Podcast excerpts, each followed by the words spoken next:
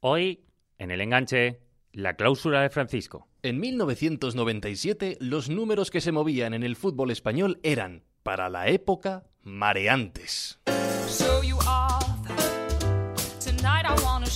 Aquel fue el verano del culebrón Ronaldo y su salida del Barcelona al Inter de Milán por 4.000 millones de pesetas. Para los millennials son 24 millones de euros. También fue el verano del famoso rivaldazo del Barcelona al Deportivo de La Coruña, pagando su cláusula de rescisión en el último día de mercado europeo. Otros 4.000 millones, hasta que de pronto Manuel Ruiz de Lopera decidió reventar el mercado.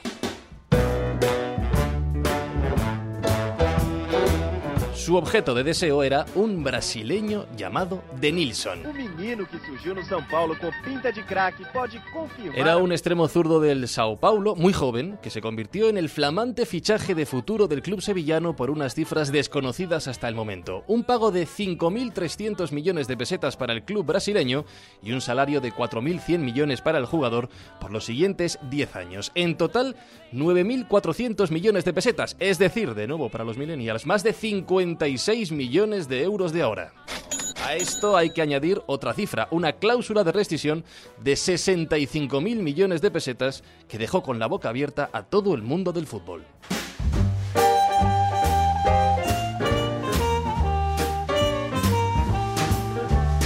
Y frente a esta locura llegó el momento curioso. Cuando la Liga de Fútbol Profesional recibió las listas de inscritos de Primera División, un nombre llamaba mucho la atención, el de Francisco López Alfaro, del español.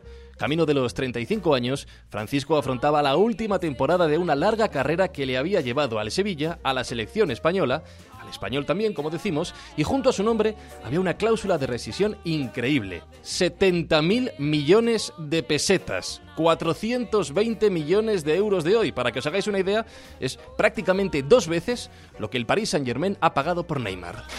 Francisco López Alfaro fue en el 97 el jugador más caro del mundo y hoy os lo contamos aquí en el enganche.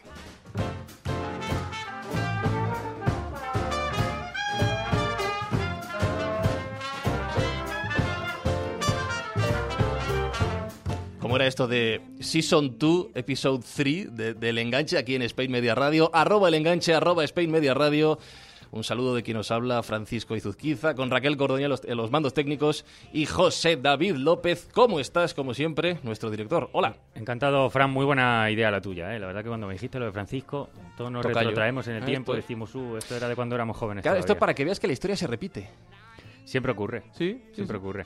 Eh, saludos a todos los enganchados. Como decimos, esta semana, sobre todo a aquellos que hayan vivido el fútbol de los 90 y más aún que hayan vivido el fútbol de los 90 en España, porque era una época donde la selección española siempre perdía en cuartos de final, porque ninguno de nuestros futbolistas estaba en los más top del planeta, porque en nuestra liga había lugar para todo tipo de jugadores más o menos profesionales, más o menos capacitados, de peculiares nacionalidades y sobre todo porque ese contexto surrealista se cruzaba con la habitual ironía española.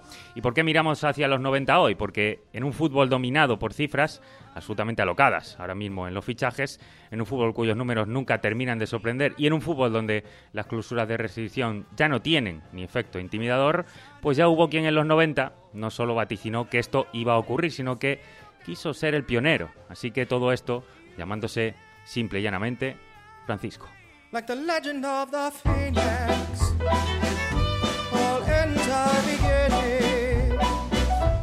¿Y cómo nace toda esta historia? Bien, pues como una broma, o como una forma también de protestar que de alguna forma se les fue de las manos, sobre todo por lo mediático. Porque si en la federación nadie hubiese reparado en aquel número, o lo hubiese considerado una simple errata, hoy no estaríamos hablando de la cláusula de Francisco. El responsable de esta curiosa idea es quien era, y ahora sigue siendo también, delegado del español. Es José María Calzón. ¿Cómo estás, José María? Hola, muy bien, buenos días. Bueno, la idea es tuya y así que te tengo que hacer la pregunta obligatoria. ¿Cómo se te ocurre esto de inscribir a Francisco con la cláusula de 70.000 millones? Bueno, fue un poco más bien eh, como una broma y luego pues, como un, no sé, se estaba, eh, se estaban aplicando unas cláusulas muy grandes, muy, con unas cantidades desorbitadas y dijimos, bueno, vamos a hacer nosotros la, la mayor, ¿no?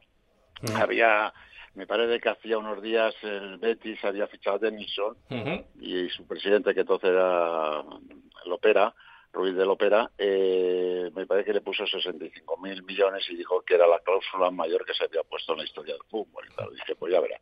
Entonces tenía que renovar Francisco, porque Francisco había terminado el contrato y renovaba un año, pero más bien como técnico, no como jugador, porque ya sabía que no iba a jugar, pero le, hicimos licencia de jugador por si acaso. Y entonces le dije, le dije de Francisco, tienes inconveniente si te pongo 70 mil millones. Y dijo, se lo tomó aquello y, y quedó así. Dije, pues lo pongo. claro, cuando luego se enteró me vino, me quería comer porque la verdad que tuvo una trascendencia algo bárbara. Yo creo que, se lo decía yo a Francisco, digo, en tu vida has tenido tantas entrevistas en televisión y en radio, ni siendo jugador de Sevilla, ni internacional por España, ni jugador del español, que hayas tenido, que hayan llamado tantos medios de comunicación para, para hacerte una entrevista, ¿no? Y mira, y así sí. Luego es verdad que el presidente también está un poco intranquilo, ¿no? Habrás hecho ahí una barbaridad poniendo eso. Ah, tranquilo. Y la verdad que luego se calmó cuando me parece que era el secretario de Estado, este Cortés Elvira, le mandó una carta felicitándole por, por esta satirada que habíamos puesto, esta cantidad y así eh, echábamos un poquito por tierra todo el tema de, esas cantidades, y esas barbaridades que se ponían en las cosas. José María, en aquella época, en aquella época eh, evidentemente Ruiz del Opera era muy mediático, aquel fichaje de Denilson ya sabemos que también fue muy mediático porque de alguna manera fue capaz de ficharlo, aunque también lo quería el Real Madrid, eh, y que el español tuviera una respuesta eh, ante esto, aunque fuera de manera un poco irónica, pues evidentemente, como bien decías, pues eh, al final acabó generando un efecto mediático muy, muy fuerte.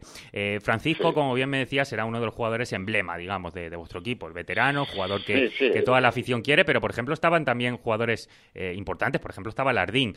¿Fue Francisco simplemente por este efecto que me dices de, hacerlo un poco era más? El único, no, pero fue por una cosa, porque se le tenía que hacer un contrato nuevo por un año más, porque había terminado el contrato y se le renovaba un año más como técnico jugador, jugador técnico como quieras, si, si no iba a jugar, o sea, él sabía, sabíamos de antemano, porque él lo sabía también, de que se, no iba a jugar en esa temporada, y así fue, que no jugó, luego ya pasó a los pocos meses así pasó ya al cuerpo técnico. Además, te diré una cosa, se ponían unas cantidades unas desorbitadas para lo que eran los jugadores. Y sabíamos de antemano que nadie iba a dar esas cantidades. Hoy en día ya me callo, ¿no? Porque después de ver lo de Neymar ya cualquier cosa, ¿no? Claro, eh, revisando todo la hemeroteca, digamos, que hay de, aquel momento, de aquel día en el que el español anuncia esta cláusula estratosférica para uno de sus jugadores emblema, eh, he visto algunas eh, declaraciones, hay algunas que creo que fuiste tú, pero bueno, me lo, me lo puedes confirmar, ya que te tenemos aquí, que dijiste, el fútbol se ha convertido en un cachondeo, las cifras se están disparando, solo queremos ironizar sobre lo que está sucediendo en el fútbol, la administración debería tomar medidas al respecto.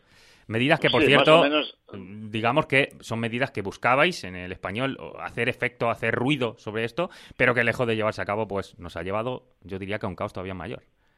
Sí, sí, no, nos ha llevado lo que te estaba comentando, que en aquella época aquellas cantidades, ahora hoy en día ya tampoco creíamos que iban a pagar 220 millones o 100 millones por un jugador o 80 por otro, cuando sabemos, o sea, eh, yo creo que no hay ningún jugador que valga esto, en que dicen, no, es que, ¿sabes lo que va a reportar, beneficio y tal? Bueno, sí, va a reportar, pero es, es, exponer una cantidad de dinero y como no tomen medidas, esto se ha desmadrado y va a llegar a unos niveles que luego no me extraña que vuelvan otra vez a los clubs a ir como hemos ido siempre, mal. Y visto lo visto, José María, eh, lo que ha ocurrido este verano de 2017, Neymar 222 millones, Mbappé se habla de 180, Dembélé 150, Coutinho no se sabe. ¿No te han dado ganas de repetir la jugada? es, que hay otro, es que hay otro más grave para mí, o sea, y no tengo nada contra el chico y tal, pero 80 millones por Morata... También, también. por eso te digo, ¿no te han dado ganas de, repetir la jugada en 2017? Yo qué sé, ponerle mil millones a Sergio García, por ejemplo. a ver, a ver, ahora miraré a Aarón, que es el que tiene proyección, a ver qué cantidad le ponemos. ¿no? Pero bueno, ahora ya tiene que ser más de 500, porque he leído que el Barça le ha puesto 500 al, al Mbappé este, o como se llama, al que ha fichado, dices, coño, es que ya 500 millones. Es que, es que lo traduces a las antiguas pesetas y te mareas. Sí, que la cifra, la cifra que se le puso a, Francisco fueron, eh, corrígeme, Fran, si me equivoco, fueron 60.000 millones son 70.000, son pues cerca de Dembélé. Claro, que son 420 millones de euros, más o menos. 420 millones de euros. Y estamos viendo cómo se están acometiendo ya fichajes de 220 el de Neymar. Es decir, estamos todavía a la mitad. Digo esto para contextualizar la locura que significaba ya aquella cifra por entonces, hace 20 años. Y yo destaco la exclusiva que nos ha dado José María Calzón en la entrevista. Atentos todos a la cláusula de Aarón, porque en las próximas semanas podría subir sustancialmente. Puede, puede, puede, puede superar, podemos batir récords. Han pasado 20 años de esta idea y su responsable nos ha acompañado en el enganche, José María Calzón, delegado del Español. Suerte esta temporada y seguimos hablando aquí en el enganche. Un abrazo. Vale, gracias, ¿eh? Hasta luego.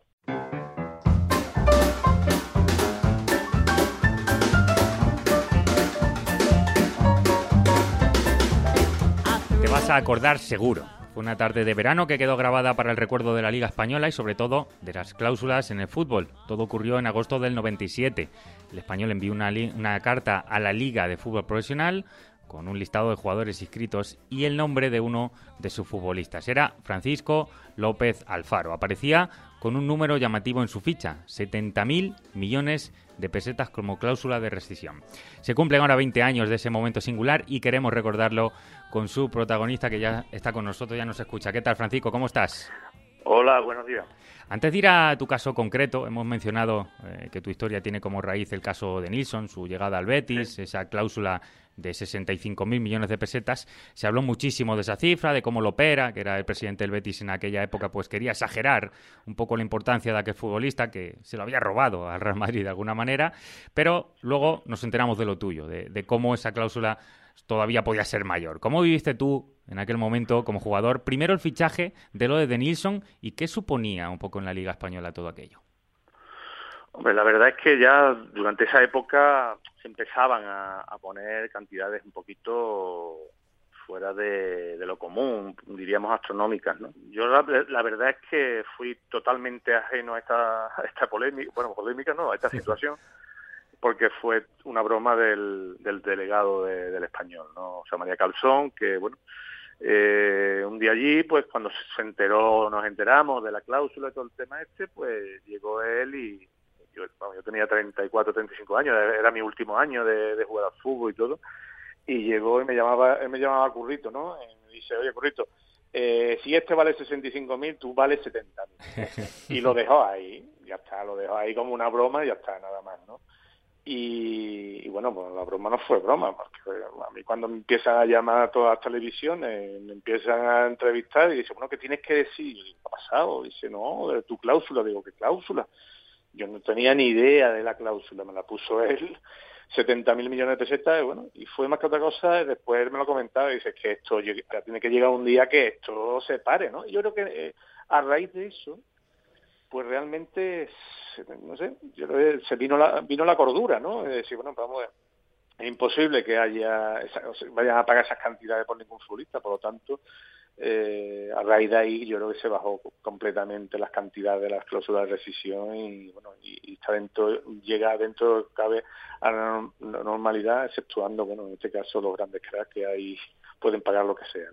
Hemos hablado con, con, José María ahora, Francisco, eh, antes de charlar contigo, y ha omitido ese detallito, quizá sin mucha importancia, de que envió la cláusula sin consultarte más allá de la broma. Él, bueno, como que dijo que te lo, como te lo consultó antes.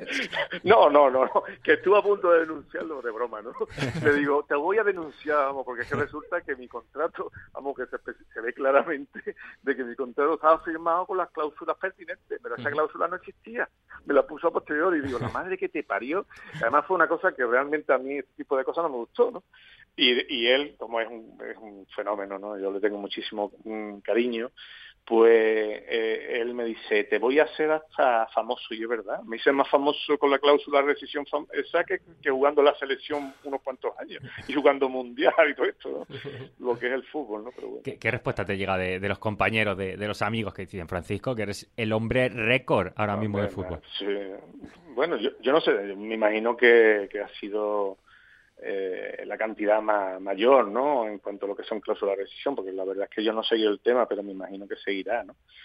Pero bueno, en ese momento fue, cuando llegaba al día siguiente, llegué al vestuario y el cachondeo, no te puedes imaginar, ¿no? Allí todo el mundo parecía que... Y además tuvo un detalle que, que fue muy, bueno, fue, me, me, llamó la atención porque la verdad es que digo, hay que ver lo que es el fútbol, ¿no? Y en esa época fue el entrenador de Camacho y yo, no estaba jugando. Tenía ficha de jugador, pero él me dijo, oye, mira, que quiero que sea el que nos haga los informes de, del, de, los equipos rivales y todo el tema este. Entonces, concretamente, el primer partido tuve que ir a Oviedo, ¿no? Y, bueno, voy a ver un partido, Oviedo no me acuerdo qué partido era, y resulta que había una persona allí, una, una señora mayor que me llega y dice, usted es el de la cláusula, bueno, espero eh, espero que, que, bueno, que, va a ser con tanto dinero, digo, que, que voy a ser con tanto dinero, de que, hombre, usted ha ganado 70 mil millones de pesos, digo, ya me gustaría yo ganarlo, ¿no? Pero vamos. Iba a estar en Oviedo yo. es que la, la, gente pensaba que ese dinero me lo quedaba yo. O sea, que es lo que te digo, ¿no? El desconocimiento hasta ese momento y como salió en todos lados, pues fue una cosa muy muy simpática. Para mí al principio no fue muy simpática porque la verdad es que bueno, pues no, no estuvo muy el tema muy bien, pero después posteriormente ya era broma, ya me lo tuve que tomar broma porque era día sí, día no, era alguna alguna alguna anécdota de este tipo lo tengo que tener todavía por ahí en mi casa, el contrato con la, con la cláusula, ¿no? Ya te digo que la cláusula totalmente puesta en, distintas letras, digo, hay que ver, es para coger a José María este y... Búscale y ponle un buen marco allí para la habitación, para esta zona, con, todo tu récord.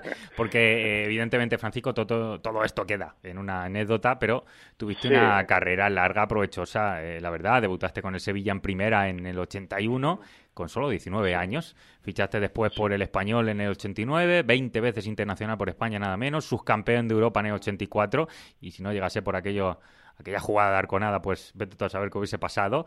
Mundialista en el 86 yo analizo esto y digo, Francisco, para 70.000 millones de pesetas quizá no, pero lo estamos eh, pensando en el día de hoy y a lo mejor hoy en día se pagarían 40 50 millones de euros. Es increíble. En esa época, claro, tú planteate que estamos hablando, yo por ejemplo, en, la Eurocopa y en el Mundial, yo voy a la Eurocopa con, con 21 años y al Mundial con 23, ¿no?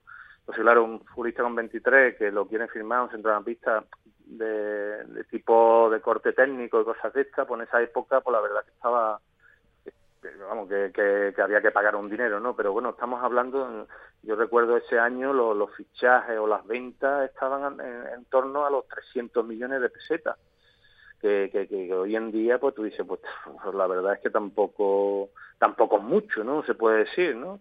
Y, bueno, eh, está claro que extrapolado al día de hoy, pues indudablemente pues, bueno, sería unas grandes cantidades, me imagino. Veinte años después, Francisco, ya retirado, ahora eres entrenador, estás encuadrado en las categorías inferiores del Sevilla y por tus manos, por tus equipos, pues han pasado decenas y decenas de chavales que sueñan con llegar a, a lo más alto. Eh, la pregunta viendo todo esto es, ¿los chavales de hoy en día sueñan con ser el mejor futbolista del mundo o sueñan con ser el hombre más rico del mundo? La pregunta de, eh, es importante, ¿no? Eso es lo que hablamos muchas veces con ellos. Eh, una cosa conlleva a otra. Yo siempre digo lo mismo, digo, mira, en el fútbol, el fútbol a mí me ha dado muchísimas cosas. Mm, entre ellas, por supuesto, el aspecto económico, pero hay otras cosas que son más importantes, digo yo, vamos, que quieras o no, si mi estatus económico más o menos es, normal, va bien, pues entonces tú vives bien, no hay ningún problema, pero hay una cosa que es fundamental y es lo que les digo yo a ellos, que después de yo terminé de jugar en el 97, ¿no? Ese año, pues son 20 años que he dejado de jugar. Yo todavía voy a Barcelona y hay gente que te conoce y, te premia con un, con un, abrazo de man, te da la mano, un abrazo, te dan, oye, gracias por, por lo que tuviste aquí. Te digo, en Sevilla también exactamente igual y llega un momento que eso realmente, por mucho dinero que, ten, que tengan, no, no te lo da. Eso no te lo da nadie y esa ese cariño realmente yo creo que es, eso es viviable ¿no? Ese cariño que hay que demostrarle a los chicos que verdaderamente lo que vale para que tengan la cabeza centrada, claro. No, está claro, ¿no? O sea, llega un momento, a los chavales, pues está claro que mm, hoy en día, yo sé, hay varios futbolistas que son los que realmente marcan la pauta de los chavales, ¿no? En cuanto a todo, en cuanto a forma de cortarse el pelo, las botas, no sé qué hay veces que, que ese tipo de futbolistas tendrían que ver y ser conscientes de que son el espejo de multitud de chavales, ¿no? Y que cualquier toma de determinación que tengan ellos que sea errónea, indudablemente le va a repercutir a esos chavales, ¿no? Yo creo que tienen mucha responsabilidad y se tendrían que dar cuenta que hay cosas que no deberían hacer. Y, y bueno, y son circunstancias que ya te digo que eso es muy importante y el comportamiento de los chavales va muchas veces encaminado a lo que hacen sus su verdaderas estrellas. Totalmente de acuerdo. Eh, hablamos de chavales, los tuyos, que son eh, más niños, eh, unas edades eh, menores, pero hablamos de chavales también que ahora mismo, el propio Dembélé, que le ha fichado al Barcelona, o el propio Neymar, el propio Mbappé, sobre todo Dembélé y Mbappé, los dos franceses, no, no llegan ni a los 20 años. Es decir, es que son chavales todavía Y, tienen una locura ahora mismo ya en el bolsillo. Sí, pero estamos hablando, sí, pero estamos hablando de un chaval que es muy difícil, ¿eh? porque es que así nos pasa todo.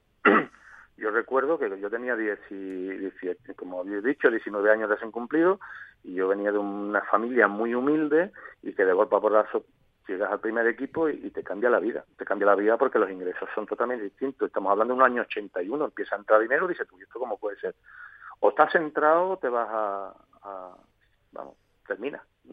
Y en ese aspecto es muy difícil. Los niños hoy en día, nosotros por ejemplo aquí en el Sevilla, pues la verdad es que yo soy muy, muy pesado con ellos en, en ese aspecto, ¿no?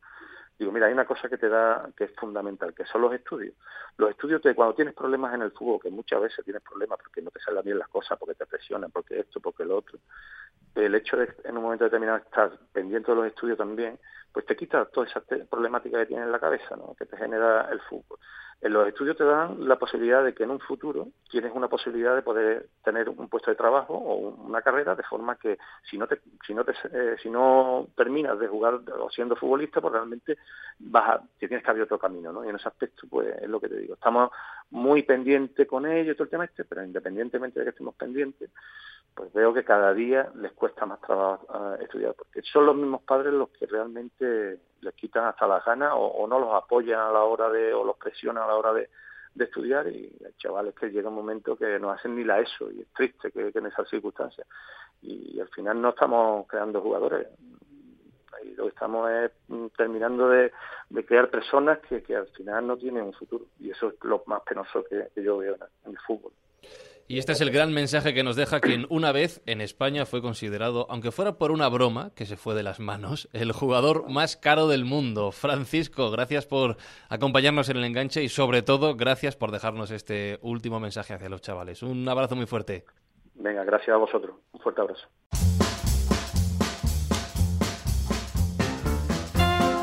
Todo esto que estamos contando, la millonaria cláusula de rescisión de Francisco, ocurrió en 1997, en unos años locos en lo económico para el fútbol español que sufrió una tremenda inflación producida por los nuevos contratos televisivos que firmaron los clubes por aquella época. Y si hablamos de fútbol y economía, no podemos dejar pasar la oportunidad de saludar a un amigo, a un gran profesor de economía y además, fíjate tú, mejor aficionado del español que es José María Gay de Liébana. José María, ¿qué tal estás?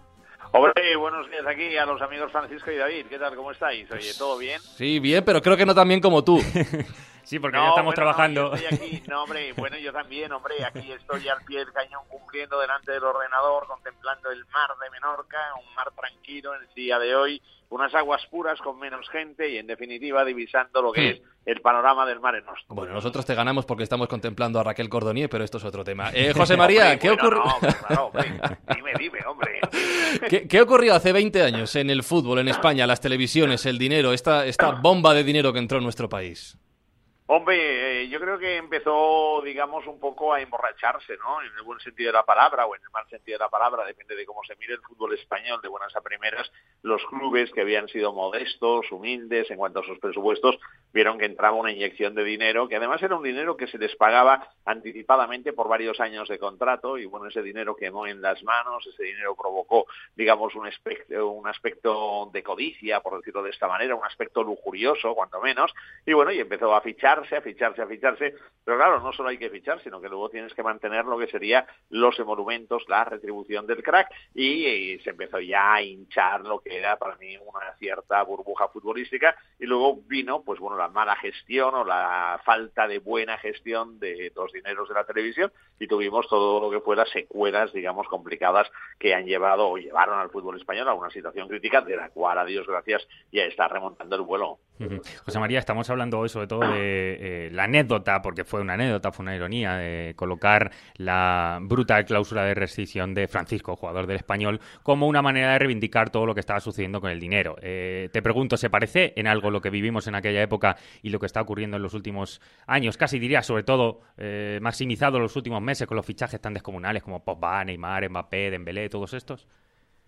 Sí, bueno, yo creo que en aquellos años también estábamos hablando de lo que veíamos entonces como una auténtica burbuja. Bueno, yo, Francisco, era un crack, ¿eh? yo lo recuerdo, un gran jugador tanto en el Sevilla como en el Español, que era canela fina en el sentido de que era un fútbol elegante, un hombre que, bueno, tenía una visión del juego tremenda, eh, bueno, el centro del campo lo dominaba.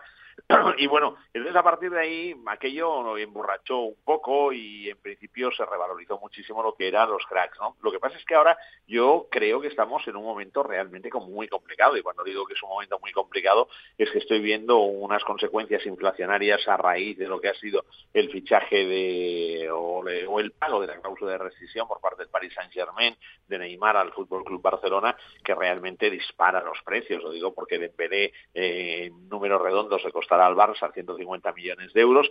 Ahora estoy mirando esta operación de Mbappé que es auténticamente, bueno, esto es, digamos, un, pase que le hacen a la UEFA, que la UEFA demuestra, yo diría que ya la incompetencia a nivel de fair play financiero en estos momentos, es decir, porque lo que se hace es una adquisición camuflada a través de una cesión, la UEFA tendría que intervenir, no se puede por parte del Paris Saint-Germain, es un club que no tiene ni fuste, ni presupuesto, ni ganancia, ni una estructura patrimonial ni financiera que le permita invertir 400 millones de euros en un año en dos jugadores, es decir, que a partir de ahí el fútbol entra en una dimensión que yo diría que es auténticamente loca. Y vamos a ver qué es lo que ocurre, porque claro, a partir de este punto todo, todo, todo, todo se va inflacionando, ¿no? Y entonces vas a encontrarte con cualquier jugadorcito normal y corriente que te van a pedir una fortuna, ¿no? Por tanto, creo que estamos ante un momento hoy más peligroso porque además ha entrado un chorro de dinero, está entrando un chorro de dinero procedente de lo que es allende el fútbol. Es decir, eh, viene pues de lo que serían unos estados, que son unos estados ricos en los petrodólares y que bueno, están invirtiendo aquí en Europa y por tanto el fútbol europeo se va a quedar desequilibrado desde mi punto de vista.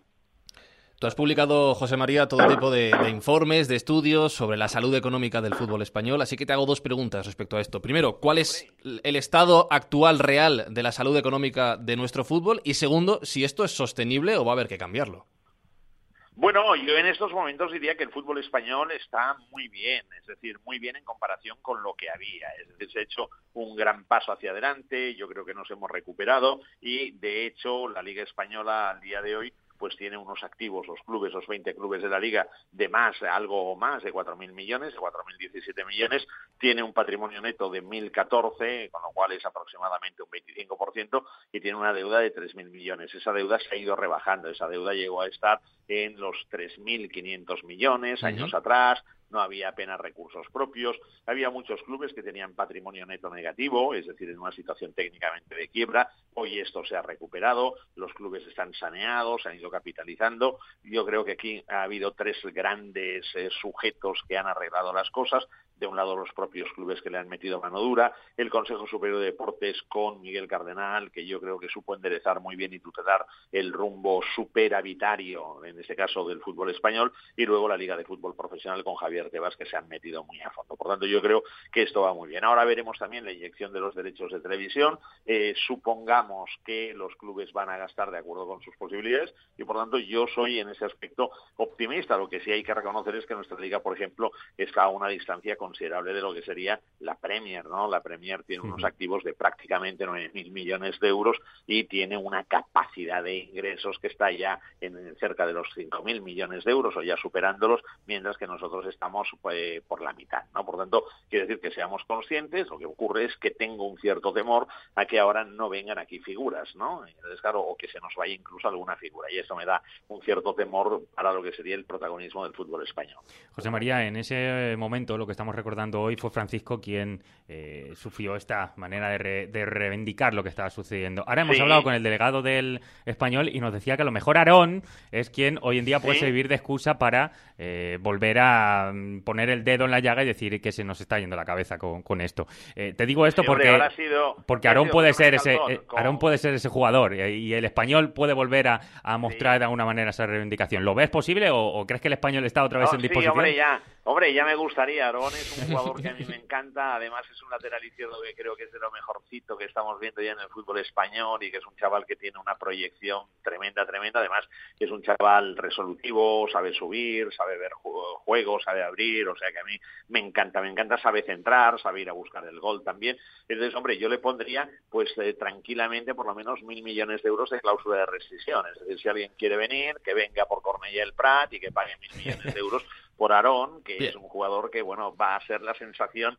a nivel mundial futbolístico. Tenemos otros jugadores, ¿eh? Mar Navarro, que fue un problemilla el domingo, que el amigo Quique Sánchez Flores lo descartara de los jugadores convocados porque el gran Javi López, que es un fenómeno, se nos lesionó, el mejor lateral derecho que hay en el fútbol español de largo, y Mar Navarro es otro grandísimo lateral derecho. Por tanto, a Mar Navarro vamos a ponerle también 900 millones de euros por lo menos de cláusula de restricción. ¿Eh?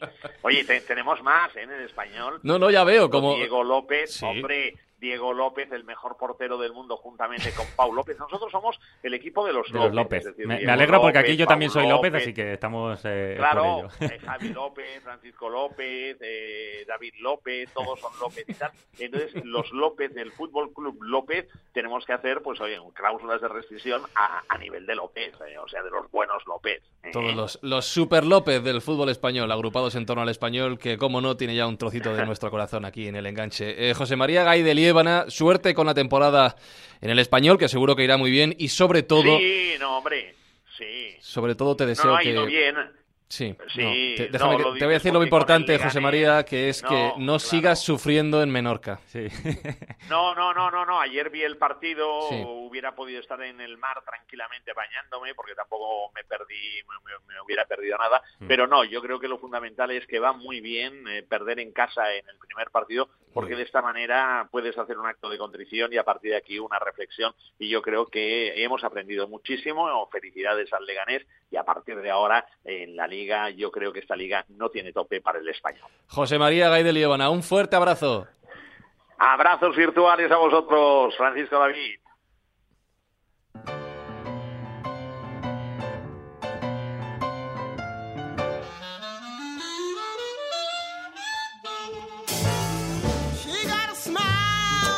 Una de las novedades, y ya para terminar esta edición del enganche que queremos introducir esta temporada en nuestro podcast, es que queremos que estéis ahí, cerca de nosotros, comentando, que nos contéis, que nos critiquéis, que nos propongáis, que nos deis vuestras ideas o, que nos digáis lo que queráis sobre lo que contamos o lo que podríamos contar. Para ello, lanzamos un hashtag en Twitter, almohadilla tú eres el enganche, almohadilla tú eres el enganche, ya sabéis que el Twitter es arroba el enganche, y ahí nos podéis contar lo que queráis. José David, esta semana has lanzado una preguntita. Sí, habíamos lanzado precisamente ya que sabíamos que íbamos a hablar del tema de Francisco, de aquella cláusula que, la verdad se convirtió en, un acto de fe reivindicativo, pues lanzamos la pregunta de si estáis a favor o en contra de estas cláusulas de rescisión.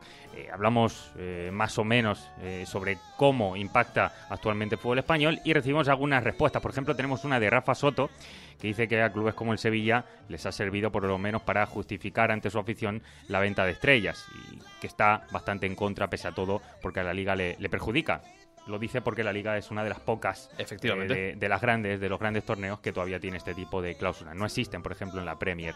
Eh, Javier eh, QS21 nos dice que con los precios de hoy en día es la única vía para marcar una cantidad exacta el valor que cada club desee estimar en este tipo de fichajes, sea lógica o desorbitado.